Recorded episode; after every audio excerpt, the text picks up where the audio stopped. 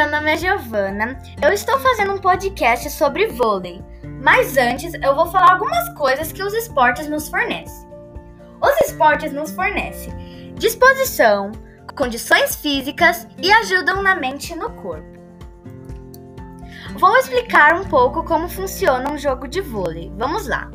O jogo é iniciado por uma das equipes que dão o saque, lançando a bola para o lado da equipe adversária. Após o saque, a bola deve ultrapassar a rede, onde os jogadores adversários evitam que caia em seu campo, utilizando no máximo três toques. O jogo é dividido em sets. Quem vencer os três primeiros ganha a partida. Um beijo e até mais!